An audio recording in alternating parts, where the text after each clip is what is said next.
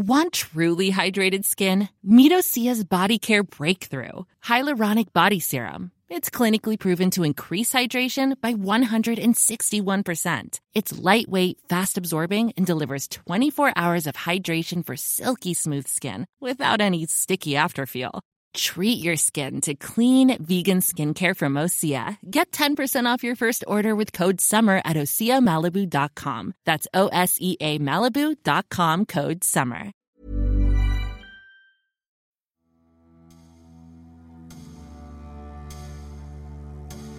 Mieux vaut tard que jamais. Il aura fallu attendre le 26 mai 1999 pour assister au renversement de situation le plus dingue du XXe siècle. Ce jour-là, Manchester United est revenu de nulle part pour décrocher la Ligue des Champions aux dépens du Bayern Munich. Aucune autre équipe que celle d'Alex Ferguson n'était plus prédisposée à réussir un tel coup.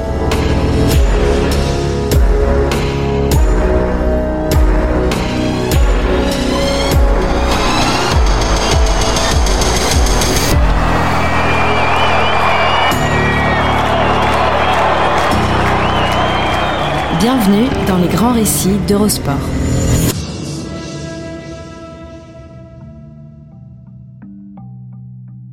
Bienvenue dans les grands récits, le podcast d'Eurosport qui vous plonge dans la folle histoire du sport, entre pages de légendes, souvenirs enfouis et histoires méconnues. Et dans cet épisode, Hortense et moi allons vous parler des Diables Rouges. Bonjour Florian. Il paraît que le football est un sport simple, qui consiste à courir derrière un ballon et se termine invariablement par une victoire des Allemands. Le gars qui a dit ça, un soir de demi-finale de Coupe du Monde perdue, ne s'attendait sans doute pas à ce que sa formule soit encore ressassée jusqu'à l'usure, près de trois décennies plus tard. D'autant qu'elle a pris du plomb dans l'aile depuis belle lurette, si tant est qu'elle fut un jour complètement pertinente.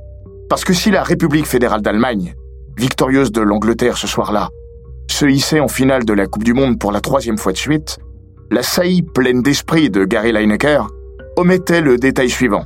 De taille, la RFA avait perdu les deux précédentes, face à l'Italie et face à l'Argentine. Au fond, ce 4 juillet 1990, l'attaquant des Three Lions déplorait l'impuissance anglaise au moins autant qu'il glorifiait la force de frappe germanique. La perfide Albion se reposait alors encore et toujours sur ses lauriers bientôt fanés de 1966 et ne pouvait même plus compter sur ses clubs pour briller sur une scène internationale dont ils avaient été chassés après le drame du Hazel et la mort de 39 personnes cinq années plus tôt. Ils avaient voulu voir un match de football. Ils sont morts, étouffés, frappés, piétinés, écrasés, certains poignardés. Leur meurtrier dîne ce soir en famille. Avant d'être mis au banc du continent, les Anglais avaient remporté 8 des 9 Coupes d'Europe des clubs champions, mises en jeu entre 1977 et 1984.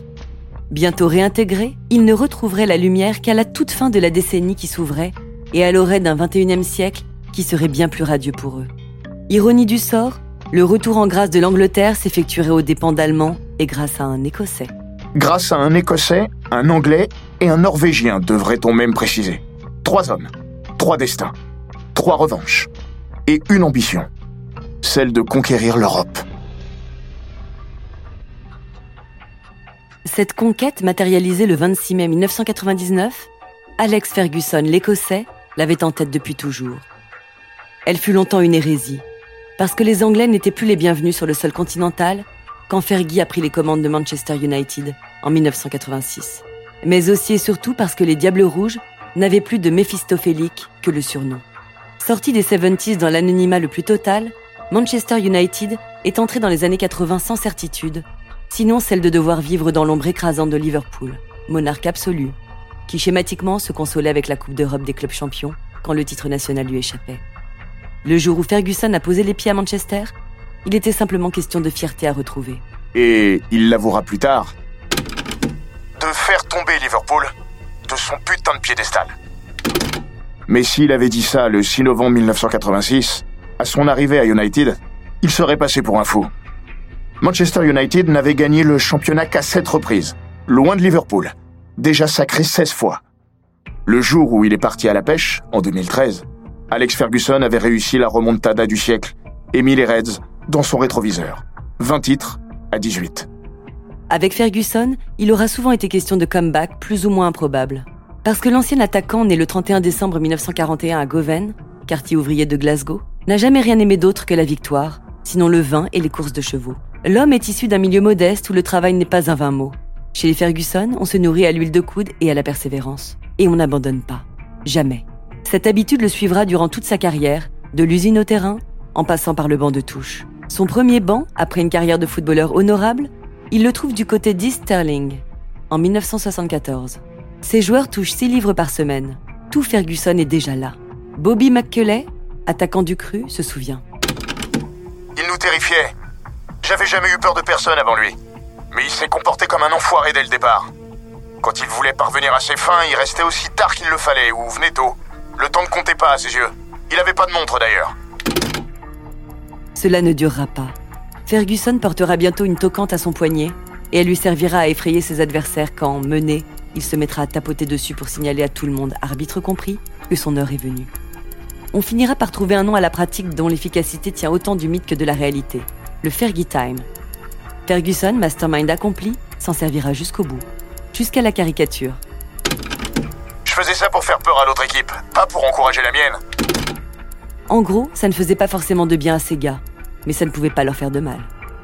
Furious Fergie, son premier sobriquet, n'est pas qu'un père fouettard qui va jusqu'à infliger une amende à l'un de ses joueurs parce qu'il a osé le doubler sur la route. Viv Anderson, l'une de ses premières signatures à Manchester, racontera. J'ai eu droit aux sèche-cheveux quelquefois, mais comme j'avais bossé avec Brian Clough, je pouvais supporter ça. Il arrivait parfois que des trucs volent à travers le vestiaire, mais Alex Ferguson pouvait aussi être charmant. Un peu comme Clofy d'ailleurs. Il a deux facettes. Mr. Alex et Dr. Ferguson. Deux facettes pour un seul objectif, gagner toujours et encore. À ses yeux, c'est la manière ultime d'être légitime. La seule même. Gagner, Ferguson va y parvenir dans des proportions exceptionnelles avec Manchester United.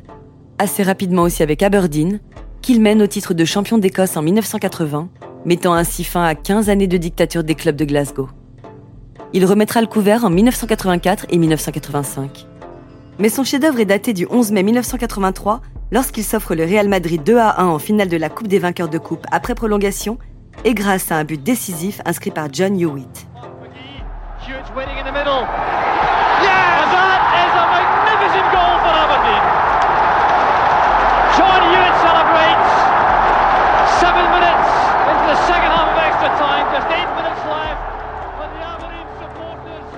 Jamais titulaire lors de cette campagne continentale, mais cinq fois buteur, Hewitt est un super sub made in Fergie. Du Solskjaer avant l'heure. Ferguson devient alors un entraîneur qui compte. Il effectue le grand saut en 1986 et passe le mur d'Adrien pour conquérir l'Angleterre. Il aura besoin de 7 ans pour y parvenir. Après quelques coups de chaud et avoir eu la tête sur le bio, l'Écossais remet les Diables Rouges sur le trône national. Et dès lors, n'a qu'une lubie, les installer sur le toit de l'Europe. Ambition constamment contrariée au cœur des années 90. Parce que tous les ans, c'est la même chose. La bande à Cantos se prend constamment les pieds dans le tapis, ce que le jeune David Beckham résumera avec une clairvoyance certaine. L'Europe, c'est un peu comme réapprendre à jouer au football, encore et toujours. Durant cette décennie, la naissance et la puissance de la Première Ligue accélèrent son ouverture et son rapprochement culturel avec le continent. Mais le Hazel et les cinq années de suspension ont fait prendre du retard aux Anglais, qui perdent leurs moyens dès qu'ils foulent la grande scène. Face à la science footballistique des Italiens, les Anglais ne pèsent pas lourd. On sait d'eux que Manchester United remportera l'année du grand retour des Anglais en Coupe d'Europe, passe encore. En Coupe de l'UEFA, la compétition européenne la plus relevée à l'époque, et en Ligue des Champions, la plus prestigieuse, ça ne fonctionne pas. Manchester United et Ferguson s'y cassent les dents année après année. À chaque campagne, c'est la même rengaine il manque toujours quelque chose à Manchester. De 1993 et d'une humiliante et houleuse élimination au deuxième tour par Galatasaray à 1998 et le crash sur le mur monégasque, United coince. Mis à part une apparition dans le dernier carré en 1997 et une leçon donnée par le futur champion d'Europe, Dortmund, United enchaîne les gamets. Dulcius ex asperis est la devise ancestrale du camp Ferguson. Du latin en français, cela signifie plus doux après les difficultés. Soit une version savante du après la pluie vient le beau temps. Raison de plus pour s'accrocher. L'ambition devient obsession pour Ferguson. L'Europe a fini par devenir une croisade personnelle. Je savais que je serais jamais jugé comme un grand manager tant que je gagnerais pas la Coupe d'Europe. Expliquait-il en 2000 dans The Unique Treble. Quand débute l'exercice 1998-1999, Manchester United est une équipe en reconquête. La saison précédente, Arsenal et Arsène Wenger lui ont volé la vedette en Première Ligue. La première année post-Cantona, partie à la retraite sur un coup de tête, ressemble à une saison de transition à l'échelle des Diables Rouges, à savoir sans titre. Le temps que la classe de 1992, composée de David Beckham, Ryan Giggs, Paul Scholes, Nicky Butt et les frères Neville, prennent la mesure et les rênes de l'institution rouge. Conscience aussi de ce qu'il faut pour vaincre quand il est question de croiser le fer avec les formations du vieux continent.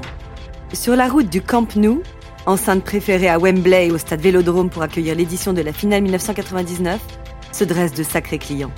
Et ceci dès l'entrée. Au premier tour, Manchester United doit se coltiner le Bayern Munich et le FC Barcelone en plus de Brondby dans une poule qui n'offre qu'une place automatique en quart de finale. Manchester United et Barcelone se connaissent déjà. Manchester United et le Bayern se découvrent. Dans quelques mois, ils ne pourront plus jamais s'oublier. Mais jusqu'ici, les deux géants sont toujours passés à côté l'un de l'autre. Et si Manchester United a soif de reconnaissance européenne, après son seul et unique sacre de 1968, le Bayern a faim de reconquête. Auteur d'un fantastique triplé réussi entre 1974 et 1976, le géant bavarois n'a plus rien à se mettre sous la dent depuis que Beckenbauer, Mayer et compagnie sont passés de l'autre côté de la barrière. Avant d'écrire l'histoire, les deux clubs vont passer par un automne compliqué. Après deux journées, le Bayern n'a qu'un point au compteur. Manchester United, deux. Barcelone a pris les devants. Pas très longtemps. Allemands et Anglais, ils se neutraliseront deux fois, renversent la vapeur et passent. Le Bayern, en sa qualité de premier du groupe, et Manchester United, qui n'a pas perdu un match en poule, parce qu'il fait partie des deux meilleurs deuxièmes. L'histoire est en marche. Mais elle part de loin. Un premier ministre français a dit un jour La route est droite, mais la pente est forte.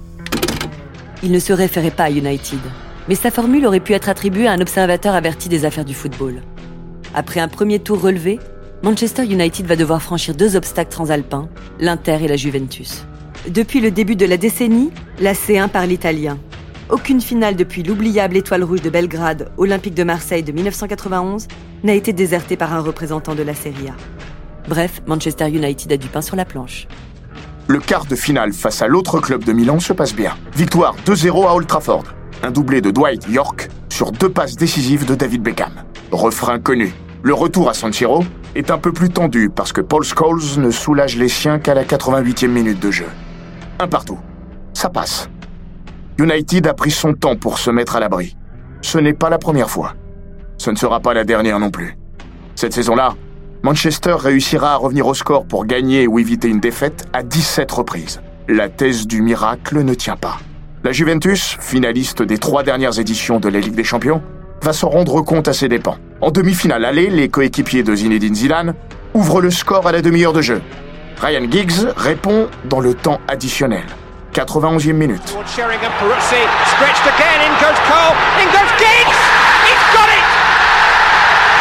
lifeline for Manchester United has been thrown out by Ryan Giggs in stoppage time at Old Trafford. Au retour à Turin, les petits gars de Ferguson réussissent un chef-d'œuvre d'abnégation. Menés 2-0 après 11 minutes de jeu et un doublé de Filippo Inzaghi, les Mancuniens ne baissent pas la tête. Au contraire, 20 grosses minutes après, grâce à deux réalisations signées Roy Keane. Roy Keane with a captain's goal for Manchester United. Game on et Dwight York. York! It's 2-2! Les revoilà dans le siège du conducteur. Andy Cole enfonce le dernier clou dans les dernières minutes d'une demi-finale retour de légende. Call it destiny, call it fate, but Manchester United have reached the European Cup final again. Mais dont le dénouement n'est qu'une péripétie au regard de ce qui va suivre le 26 mai 1999. Et oui, Florian, la légende prend parfois ses aises avec l'histoire et profite du temps qui passe pour réécrire les événements comme elle l'entend. Mais si l'on est parfaitement honnête, on commence par vous dire que Manchester United Bayern Munich fut une immense promesse qui longtemps n'a pas répondu à nos vœux plus chers. Parce que oui, durant près de 80 minutes, ce fut une minuscule finale. Excitante sur le papier, décevante sur le pré. Le Bayern d'Otmar Hitzfeld, qui visait aussi son premier triplé championnat Coupe nationale Coupe d'Europe, s'est contenté de trop peu. Et Manchester n'en a jamais fait assez. Si l'on est toujours juste, on vous dit aussi que Ferguson est complètement passé à côté avant 101 secondes éternelles. Quand United entre sur la pelouse du Camp Nou, l'équipe ne ressemble pas à ce dont Ferguson avait rêvé. Si le Bayern Munich doit composer sans deux de ses éléments clés, Bichente Lizarazu et Giovan Elber, tous deux blessés, Manchester United ne peut compter sur ses deux pivots du milieu de terrain, Roy et Paul Scholes, suspendus. Du coup, Ferguson n'a d'autre choix que de titulariser Nicky Butt dans l'entrejeu, et il décide de l'associer à un certain David Beckham. L'idée s'est dessinée dans la tête de Ferguson lors de la dernière finale de Cup. Keane, blessé en cours de match, il a replacé le Spice Boy dans l'axe. Bonne idée. Beckham. Ce n'est pas qu'un pied droit et une coupe de cheveux. C'est aussi un sacré combattant. Qui dit Beckham dans l'axe, dit trou sur l'aile droite. C'est Ryan Giggs, gaucher exclusif et habituel mangeur de craie de l'autre côté du rectangle, qui va s'y coller. Et pourquoi lui, Florian? Parce que le Gallois l'a déjà fait. Au contraire de Jesper Blomqvist. Le Suédois sera donc aligné à gauche. Un échec absolu que Manchester United paye d'entrée. Sixième minute. Coup franc aux abords de la surface de réparation. Mario Basler s'y colle et raconte la suite. On avait placé deux joueurs dans le mur, et Peter Schmeichel ne pouvait pas voir grand-chose. J'ai vu qu'il était parti du mauvais côté et j'ai frappé sur sa gauche. La route du but est ouverte pour Marcus Babel, qui s'efface du mur rouge et laisse un trou béant. Oh, Juste à l'entrée. Et attention, puis là où se trouve Schmeichel, il a encore cherché Et le but. but Il est cherché Et ce but but. de qui la. Manchester United est mené. Comme d'habitude, serait-on tenté de dire. C'est vrai. Mais cette fois, c'est une finale. Et rien ne va dans le sens des Red Devils. Le jour où Matt Busby, champion d'Europe avec ses Busby Babes en 1968, aurait eu 90 ans, United n'arrive à rien. Ferguson s'est planté, ok. Mais ses joueurs ne font rien pour l'aider. Il est assez juste de dire que la compo n'a pas fonctionné. Mais je sais pas si le coach aurait pu faire autre chose. C'est la performance d'une équipe fatiguée et qui courait vite et depuis très longtemps. Estime Gary Neville dans sa biographie. J'ai fait ce qu'il m'avait demandé, certes. Mais pour être honnête, j'ai aussi été merdique ce soir-là. Reconnaîtra aussi Ryan Giggs. De l'autre côté du terrain, Blomqvist est submergé par un match trop grand pour lui. Mes jambes ne répondaient pas. Elles flagellaient. Quid d'Andy Cole, brillant toute la saison avec son compère Dwight York, J'ai été très déçu de ma performance. C'est l'un de mes rares regrets car j'ai pas réussi à me hisser à la hauteur du plus grand rendez-vous de ma carrière. De l'autre côté, ça rigole. Notamment Stefan Effenberg, qui, à peine à la mi-temps sifflée, dira à ses compères Si on continue ainsi durant 45 minutes, on gagne. À un train de sénateur, le Bayern Munich est sur de bons rails. Dans le vestiaire mancunien, l'ambiance est glaciale. Mais Ferguson n'est pas d'humeur à allumer le sèche-cheveux. Ça ne servira à rien. Il faut réchauffer les cœurs. Si vous perdez cette finale, vous passerez à moins de 2 mètres de la Coupe d'Europe. Mais vous n'aurez pas le droit de la toucher. Dites-vous que c'est peut-être la seule fois de votre vie que ça arrivera et que vous le regretterez pour le reste de vos vies. Faites en sorte de revenir ici après le match, en ayant tout donné. L'affaire est mal engagée. D'autant que les mots du boss, une fois n'est pas coutume, n'ont pas fait mouche. Du moins pas auprès des onze titulaires. En revanche, les deux héros de la soirée qui attendent et surtout espèrent leur heure vont être reboostés par Fergie, pour des raisons bien différentes. Teddy Sheringham vit une saison compliquée, dans l'ombre de l'infernal duo York Cole. Il présente le pire bilan statistique de sa carrière avec quatre misérables buts inscrits, mais il sort d'une finale de Cup accomplie, avec une réalisation à la clé. À la pause, Ferguson est allé le voir pour lui faire part de la suite des opérations. J'étais énervé quand il m'a dit que je débuterais pas le match. Je voulais jouer et être le héros. Et je me souviens que Sir Alex est venu me voir à la mi-temps pour me dire qu'il continuait avec les 11 mêmes, mais que je devais me tenir prêt. L'international anglais sait qu'il rentrera autour de l'heure de jeu si le score n'évolue pas. Il n'espère alors qu'une chose. Je voulais qu'on reste à 1-0 pour avoir ma chance dans cette finale. Dans un coin du vestiaire, un autre attend un geste ou un regard de Ferguson. Il s'agit d'Ole Gunnar Solskjaer. Celui qui deviendra un jour manager du club n'est encore qu'une simple solution de rechange au cœur d'une ligne d'attaque fournie. Ajoutez à cela que Fergie aime le voir débuter sur le banc. Parce que l'Écossais a remarqué que le Norvégien analysait mieux que quiconque le jeu des autres. Du coup, quand il entre, il sait quoi faire et comment. Le manager Solskjaer est déjà en train de naître. Durant l'hiver, le super sub de Manchester a notamment signé le quadruplé le plus rapide de l'histoire de la Première Ligue.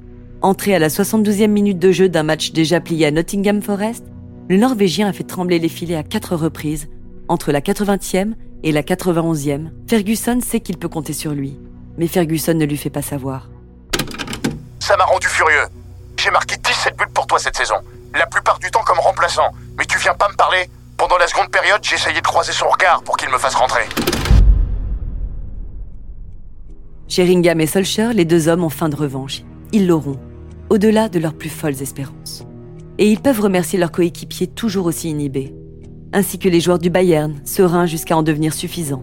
Une action à l'heure de jeu symbolisera cette ambiance quelque peu surréaliste quand Mario Basler, en position de centre sur son côté gauche, fera un demi-tour toute pour revenir 50 mètres plus bas et nullement attaqué par les Mancuniens, jouer avec ses défenseurs. Un coaching gagnant est toujours ou très souvent la correction d'une erreur de départ. Depuis le début de la soirée, l'Écossais tirait à blanc et le vrai suicide aurait été de s'entêter. Ferguson n'avait pas grand-chose à perdre en changeant son fusil d'épaule. Si vous êtes mené 1-0 ou 2-1, ça sert à rien d'être conservateur et de jouer votre jeu habituel. Prenez des risques. C'est ce qu'on a fait contre le Bayern. 67e minute. Sheringham, in. Blomqvist, out. United passe à trois attaquants. Giggs se recase sur la gauche et York s'occupe désormais de la droite. Solskjaer rejoindra bientôt tout ce petit monde. On n'aurait pas pu démarrer avec cette équipe. Ça aurait été suicidaire. À 20 minutes de la fin, désespéré comme on était, c'était une autre histoire. Assure Gary Neville. Le temps s'égrène et Manchester United est toujours derrière un Bayern qui profite de trous désormais béants dans l'entrejeu mancunien. Mario Basler et Mehmet Scholl sont à deux doigts de plier l'affaire à l'orée du dernier quart d'heure. Basler ne recule pas cette fois. Après avoir brillamment éliminé David Beckham au milieu de terrain, l'international fonce vers la surface de réparation et s'efface, intelligemment devant Scholl. À peine entré en jeu, le Bavarois voit que Peter Schmeichel est largement avancé. Alors, il pique son ballon qui redescend inexorablement vers le but du Danois. Un détail vient contrarier ses plans. Stéphane Effenberg. Ça Scholl avant. Scholl, Oh, petit ballon piqué. Oh, le poteau. Oh, Le poteau qui sauve Peter Schmeichel. Le poteau. Celui-ci renvoie le cuir dans les bras de Schmeichel, capitaine en l'absence de Roy Keane. Quand j'ai vu le ballon toucher le poteau et me retomber dans les bras, j'ai su qu'on allait gagner. On a le droit de le croire, mais aussi de douter, parce que Manchester United, à ce moment-là, est toujours autant livré à lui-même, et va encore une fois être sauvé par un montant, la barre, sur un retour acrobatique de Karsten Janker. Sont envolés. Et Et on a vu à la transversale cette fois-ci qui sauve euh, Schmeichel. Dans l'intervalle, Solskjaer et Sheringham se procurent une occasion chacun. Kahn veille. Jaap Stam, lui, s'agace de l'attitude des Allemands. Matthaus et Basler en tête. Quand ils ont quitté la pelouse, les deux se comportaient comme s'ils avaient gagné un Oscar. Après avoir vu ces branleurs agir ainsi, j'étais encore plus déterminé à trouver un surcroît d'énergie. Devant son banc, Ferguson n'a pas le cœur à tapoter sur sa montre. Pour la première fois de sa vie d'entraîneur peut-être, il est résigné. J'étais déjà en train de me préparer à prendre cette défaite avec dignité. Ferguson réfléchit à ce qu'il va dire devant la presse. Solskjaer, lui, pense surtout à ce qu'il peut faire pour renverser la vapeur. Dans un dernier effort et au moment précis où l'arbitre assistant montre que les 22 acteurs devront batailler durant 3 minutes supplémentaires, le Norvégien met la pression sur Thomas Linke, qui met le ballon en touche. L'action se situe dans les 20 mètres du Bayern, côté gauche. Neville s'empare du cuir pour jouer une longue touche. Kufour repousse vers Beckham. Le numéro 7 se débrouille pour retrouver Gary Neville, qui, resté à gauche, centre et obtient un corner. alors qu'il avait décroisé sa tête, Oliver Kahn. Pile, centre, promo, corner. Le dernier, très probablement. Mais que diable faisait l'arrière droit de Manchester United sur cette aile? Où s'est déroulée l'action? Quand j'y repense, je me dis, mais pourquoi t'as fait ça? Pourquoi est-ce que t'as couru comme ça? Au final, c'est simple. C'est ce qu'on m'a appris depuis tout gamin, United. Tu joues, toujours. Tu essayes, encore. Tu cours jusqu'à la mort. Devant le virage réservé aux supporters des Red Devils, Beckham patiente quelques précieuses secondes pour permettre à Schmeichel de rejoindre la surface de réparation de son alter ego Oliver Kahn.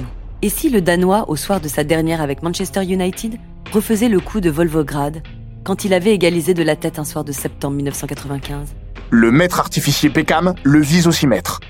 Une fois n'est pas coutume, il rate la cible. Le cuir retombe sur York, qui remet comme il peut. La suite est aussi peu limpide que la remise du Trinidadien. Le ballon est repoussé sur Giggs, qui traîne à l'entrée des 16 mètres. Sa frappe, du droit, est ratée, mais a le bonheur de trouver le pied droit de Sheringham sur son chemin. Oh, Dans les arrêts de jeu, but de Sheringham. C'est Sheringham le sauveur On jouait les arrêts de jeu et Sheringham remet tout en question. De près, l'Anglais remet les pendules à l'heure, sur le gong. J'avais pas réalisé qu'on était aussi près de la fin, jusqu'au moment où j'ai vu Peter Schmeichel dans la surface. J'ai compris qu'il ne restait plus beaucoup de temps. Le ballon est arrivé sur Giggsy, qui a ripé sa frappe, et puis le ballon est passé sur mon chemin. Je savais que j'étais pas hors jeu, mais j'ai quand même vérifié en tournant vers le juge de ligne. Lucide, Sheringham l'est plus que les Allemands. Complètement sonnés et finalement pris à leur propre piège. À une cinquantaine de mètres de là, Ferguson a compris. Le combat est gagné. Les Allemands sont à genoux. Ole Gunnar Solskjaer, lui, est reparti dans le rond central. Ravi d'avoir sa part du gâteau et 30 minutes supplémentaires pour la savourer. Petite contrariété pour immense joie. Le Norvégien, déjà privé de sieste en raison des ronflements de Yapstam, n'aura pas droit à sa demi-heure de finale européenne. Non, il n'aura droit qu'à une poignée de secondes supplémentaires avant le frisson d'une vie. Sur un long ballon de Denis Serwin, il s'échappe sur le côté gauche. Et devinez quoi? Obtient un corner. Même côté, même tireur. Même conclusion. Enfin presque. C'est vrai, Beckham vise le crâne du grand échalas qu'est Sheringham. Cible touchée, le ballon dévié file dans les 6 mètres bavarois. Sur sa ligne, Oliver Kahn ne sort pas. Il s'avance pour pousser Samuel Kufour, car le Ghanéen le gêne. Petit geste, grande conséquence. Remake de l'effet papillon puissance 10 000. Solcher se retrouve sans cerbère au milieu de la zone de vérité. Et dans un réflexe presque pavlovien pour un attaquant, humant l'odeur du but, tend sa jambe droite. Banco. La reprise ne ressemble à rien, mais le ballon file au fond des filets.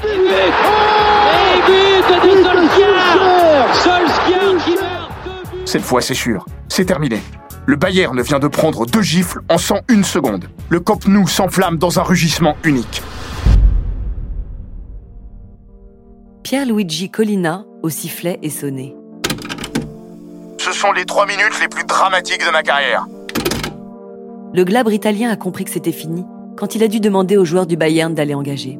La moitié d'entre eux est au sol. L'autre moitié a les mains sur les hanches. Et Samuel Kufour, déjà, est en train de pleurer.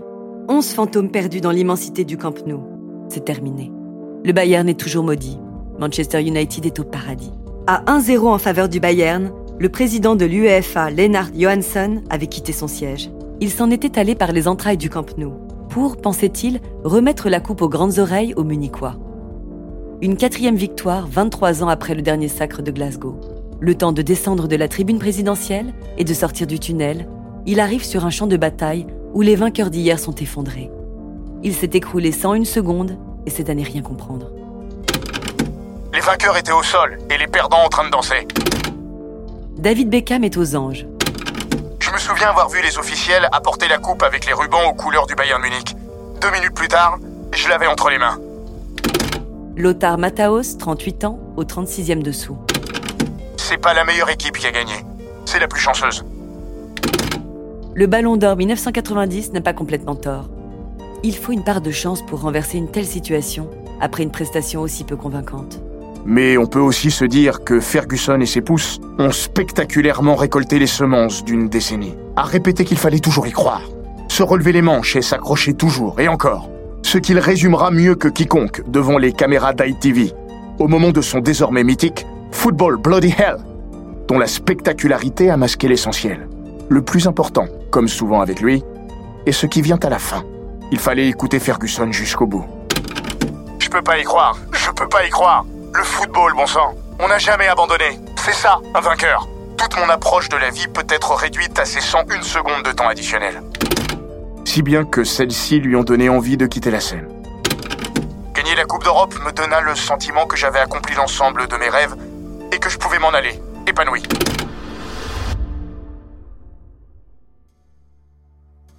Après un vrai faux départ à la retraite en 2001, Ferguson est finalement resté, ajoutant du temps au temps, comme toujours.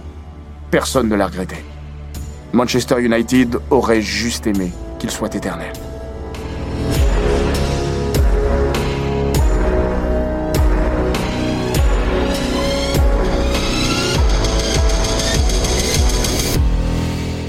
Cet épisode des grands récits d'Eurosport a été écrit par Maxime Dupuis.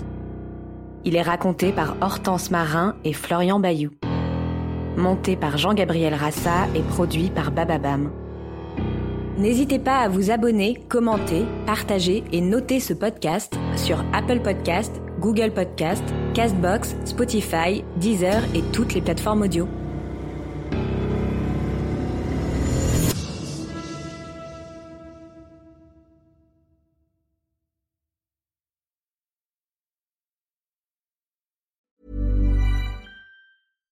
When you make decisions for your company, you look for the no-brainers. And if you have a lot of mailing to do, stamps.com is the ultimate no-brainer. It streamlines your processes to make your business more efficient, which makes you less busy. Mail checks, invoices, legal documents, and everything you need to keep your business running with stamps.com. Seamlessly connect with every major marketplace and shopping cart. Schedule package pickups and see your cheapest and fastest shipping options from different carriers with rates up to 89% off USPS and UPS rates. And with the stamps.com mobile app, you can take care of mailing and shipping wherever you are. Make the same no-brainer decision as over 1 million other businesses with stamps.com. Sign up with code program for a 4-week trial plus free postage and a free digital scale. No long-term commitments or contracts. That's stamps.com. Code program.